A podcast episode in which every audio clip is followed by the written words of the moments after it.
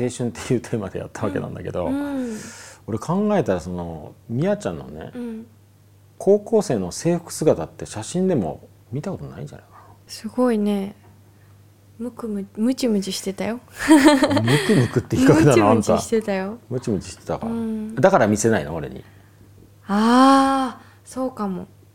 そうかもっていうかどこにあるかな？ちょ見たいな。うん。なんか探してみるね待て待て待て待てよ。うーんと高校生の制服を着た君が、うん。のことをうん。目撃したうん。レコード会社の人とかいるってことだうんな、考もえたら、ちろん。もう高校生の時から出入りしてましたから。なんだよ。本当にその頃見てみたいな。ただね、うん。別にその頃にうん。あのもし出会っていたら、音楽的にどうのこうのってことではなくて、うん。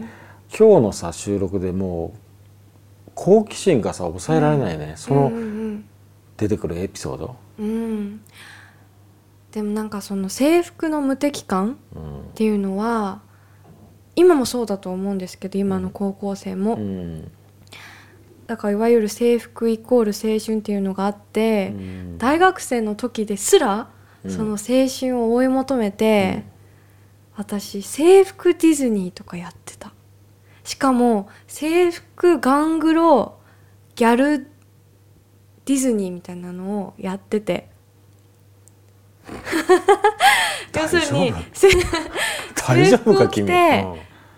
ドン・キホーテでルーズソックスを買ってでつけまつげを2030ぐらいにしてで髪ぐるんぐるんに巻いて、ん。でもう肌も塗りたくってジャラッジャラつけてで足はクロックスっていう靴があるんだけわどかるよ。クロックスなの？わざわざ。そうわざわざクロックス買ってなんかディズニーに行くっていうのとかね本当にバカなんだけどでヒョウ柄のあのミッキーのあれつけてとかやってたんだけどそれもなんか遊びでやってたんだけど今考えればなんかこう制服に何かを求めてたんだよね。でその無敵だから。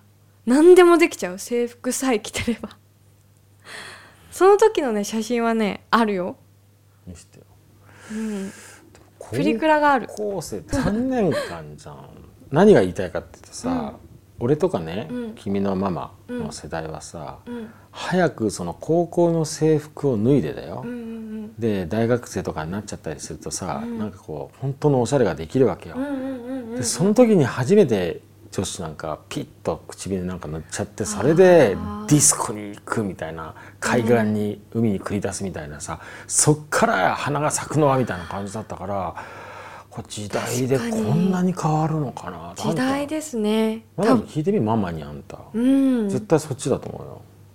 そうだよね。なんかその頃の時代ってきっと大人になることがこうかっこいいみたいな早く大人になりたいみたいな感じだったのかな、まあ、そ聞いたことが。多少あるしあととそもそもその高校の制服がうんいい感じとかさ、その3年間がキラキラしてるっていうイメージ僕らなくてそこはちょっと灰色の受験で早く大学に行ってただひたすら遊ぶみたいなさバカ大学生だよ。もう逆一日でも長く制服を着てたいっていう、なんか制服に執着してたね。この違いが今回の放送の山場だねこれ。